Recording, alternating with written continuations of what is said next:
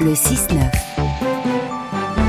Jérôme Cadet sur France Inter. 7h48. Bonjour Christophe Béchu. Bonjour Jérôme Cadet. Ministre de la Transition écologique et de la cohésion des territoires. Merci d'être avec nous euh, ce matin. La fournaise dans l'est du pays aujourd'hui et la crainte du manque d'eau. Vous dévoilerez tout à l'heure ce que vous appelez une plateforme eau. C'est une application sur laquelle on pourra retrouver les restrictions en cours dans sa commune, dans son département. Comment est-ce que ça va fonctionner, Christophe Béchu? Nous mettons en ligne aujourd'hui, à la fois directement euh, à partir d'une plateforme internet et depuis l'application Météo France, un site Vigio qui vous permet de rentrer une adresse, celle où vous habitez, celle du lieu dans lequel vous allez partir en vacances, celle d'un endroit où vous passeriez 48 heures, et vous aurez instantanément les restrictions qui s'appliquent là où nous sommes, et le rappel des gestes qui vous permettent d'éviter de gaspiller l'eau, puisque chacun d'entre nous, c'est 148 litres d'eau par jour et par personne, on le rappelle sur le site, mais plus largement, ça permettra à chacun de savoir ce qui est autorisé et ce qui ne l'est pas dans cette période de sécheresse. Donc, accès facilité à l'information via l'application et le site de Météo France. Vous pensez que ça va avoir un effet sur la consommation des Français cet été? On a vécu un été 2022 hors norme. 700 communes privées d'eau potable. Une sécheresse qui a atteint des niveaux records à cause en particulier d'un mois de juillet qui a été catastrophique avec près de 90% de déficit hydrique. Depuis l'été dernier, les nappes se sont pas rechargées. Je vais indiquer les chiffres en milieu de matinée. On est toujours à 68% des nappes phréatiques en dessous des normales de saison.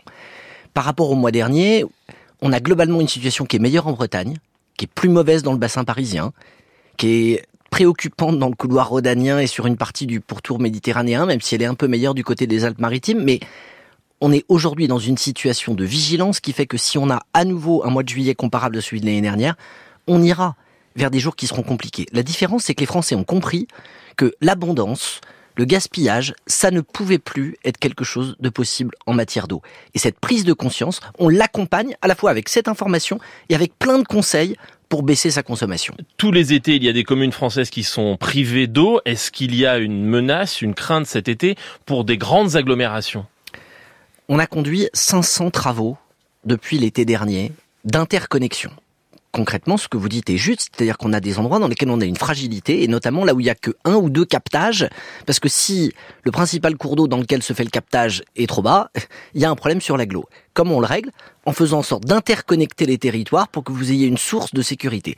Grâce à ces 500 travaux, on devrait limiter ou juguler les risques pour les plus grandes agglos, mais on peut évidemment pas exclure, vu le nombre de communes qu'il y a dans le pays, qu'on ait à nouveau des difficultés. Et on a devant nous, dans le cadre du plan eau présenté par le président de la République euh, à Serponçon, des années de travaux de sécurisation et de lutte contre les fuites. Alors, les Français mieux informés sur les restrictions euh, dans leur commune, encore faut-il les respecter. Je vous soumets le témoignage la semaine dernière dans le journal Le Monde d'une maire du département de l'Hérault. Un arrêté préfectoral interdisait de remplir les piscines dans sa commune et elle dit l'eau continue à goûter normalement. Ces piscines-là sont dans une habitation sur deux. Je ne peux pas empêcher le remplissage, sinon je stigmatise le propriétaire. Est-ce qu'ils sont appliqués ces arrêtés, Christophe Béchu? Deux choses. Vous donnez un témoignage en disant d'une mère, je mets pas en œuvre parce que j'ai pas envie de stigmatiser. Stigmatiser celui qui respecte pas les règles, c'est pas stigmatiser. C'est faire en sorte de s'assurer que la règle est la même pour tous. Mais le ressenti sur le terrain, et que ceux qui font des efforts se retrouvent pas euh, plombés par ceux qui n'en font pas. L'Office français de la biodiversité l'année dernière, ça a été 13 000 contrôles. Nous Combien d'amendes? Environ 10% d'infractions qui ont donné lieu à des amendes. Nous rappelons sur le site et sur cette information que pour un particulier, le risque encouru, c'est 1500 euros d'amende. Alors je sais... Donc il y a des amendes pour les Français qui remplissent leur piscine quand ils n'ont pas le droit de le faire si vous lavez votre véhicule euh, à domicile alors que vous êtes dans une situation de crise, encore une fois, vous avez un arrêté qui rappelle les règles, plus personne ne pourra dire qu'il n'était pas au courant. Et entre les polices municipales et les gendarmes de l'Office français de la biodiversité, l'enjeu c'est bien de faire appliquer les règles une Il y aura plus de contrôle dans les semaines qui viennent compte tenu de la gravité de la situation Nous aurons un été avec plus de contrôle que l'été dernier. Autre sujet, euh, Christophe Béchu, on vient de parler de, de l'eau, la pollution de l'air, 47 000 morts prématurés par an dans notre pays. En 2018, Elisabeth Borne avait lancé les zones à faible émission pour interdire progressivement aux véhicules les plus polluants de circuler dans les centres-villes. Cette mesure a été très critiquée. Beaucoup de Français ont expliqué qu'ils n'avaient pas les moyens d'acheter un véhicule plus propre. Et vous avez annoncé hier que seules cinq agglomérations, Paris, Marseille, Lyon, Strasbourg et Rouen seraient finalement concernées par l'interdiction des véhicules classés critère 3. Ces cinq villes dépassent encore aujourd'hui les seuils réglementaires de, de pollution au dioxyde d'azote. Pour les autres, plus d'obligations sur ce type de véhicule critère 3. Est-ce que c'est une manière d'enterrer finalement ces ZFE Non, c'est une manière de redire la loi. Depuis un an, LFI, le RN, une partie des LR disent vous créez des zones à forte exclusion. Et c'est relayé, y compris par les écologistes dans un certain nombre de territoires, en disant ça va trop vite, les gens n'ont pas le temps, le reste à charge est trop élevé. Que dit la loi de 2019 et de 2021 Elle dit l'interdiction des critères 3, c'est si vous dépassez les seuils. Combien de villes dépassaient les seuils? En 2019, au moment du vote de la LOM, c'était 11. C'est combien hier, après les publications des chiffres de 2022 C'est 5. C'est pas moi qui le dis, c'est le pas dans le cadre de la mesure de pollution atmosphérique. Donc, ce que j'ai dit hier, c'est que la loi telle qu'elle a été votée en 2019 et 2021, elle conduit à restreindre à ces seuls cinq territoires l'interdiction des critères 3.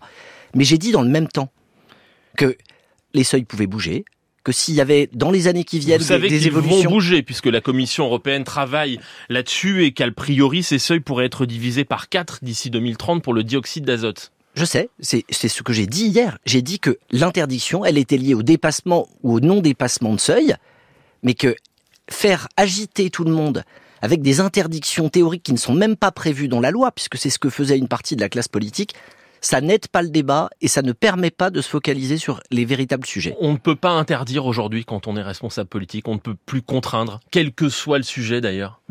Monsieur Cadet, c'est amusant ce que vous me dites. Euh, je suis à la fois en train de défendre le fait que, contrairement à certains qui demandaient un moratoire, y compris sur l'interdiction des critères 3, on a rappelé ce qu'étaient les règles en disant dépassement de seuil égale interdiction, et dans le même temps, les mesures qui ont été annoncées dans le cadre du plan, ou plus largement dans le cadre du paquet européen sur l'interdiction de la vente de véhicules thermiques à partir de 2035, c'est radical. C'est peut-être pas populaire, mais en tout cas, je peux vous assurer que c'est efficace pour le climat. Est-ce que vous allez élargir euh, le nombre de Français qui sont éligibles aux, aux aides, notamment les petits rouleurs? Alors, la Première ministre a annoncé ce week-end 7 milliards d'euros pour la transition écologique de d'argent euh, nouveau dans le cadre du budget à venir. Ces 7 milliards, ils vont servir à financer une transition ambitieuse et solidaire. C'est-à-dire que une partie de ces crédits, ils vont aller sur la rénovation énergétique, on sait qu'on a des besoins, et une autre partie sur la transition du parc. Et très clairement, l'attention qui sera faite à la fois aux petits rouleurs, à la conversion aux véhicules économiques, à la réalité dans les ZFE des changements de véhicules, ce sera au cœur du rendez-vous budgétaire de l'automne. Un dernier mot, euh, Christophe Béchu, Yael Gauze euh, en a parlé il y a un instant. Demain, vote très important euh, au Parlement européen, le projet de loi de restauration des espaces naturels. Vous soutenez ce texte, mais le groupe euh, Renew, euh, auquel appartiennent les, les députés euh, Renaissance au Parlement européen, ce groupe à l'échelle européenne est, est divisé. C'est la clé de l'adoption de, de ce texte demain? Ce texte, euh, j'ai bien aimé l'édito de Gauze parce que je pense qu'il résume assez bien les choses.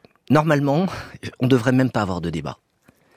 L'érosion de la biodiversité, c'est une espèce sur huit aujourd'hui menacée à l'échelle de la planète. C'est une pollution qui s'est répandue partout et il faut bien se rendre compte que quand on fragilise la nature, on se fragilise nous-mêmes, y compris notre capacité à produire d'un point de vue agricole. Le mois dernier, j'ai défendu ce texte au sein du Conseil européen. Il est passé à un chouïa. En commission, la semaine dernière, c'était 44 contre 44. Je veux croire que les esprits vont se reprendre parce que la vérité, c'est que même un vote à l'arraché, ce serait pas une bonne nouvelle sur le signal qu'on envoie. Nous avons besoin d'un texte qui mette en cohérence nos ambitions, notre signature, la préservation de la nature et de la biodiversité avec un signal politique fort. Merci à vous, Christophe Béchu, ministre de la Transition écologique et de la cohésion des territoires, invité d'Inter ce matin. Merci Jérôme Cadet.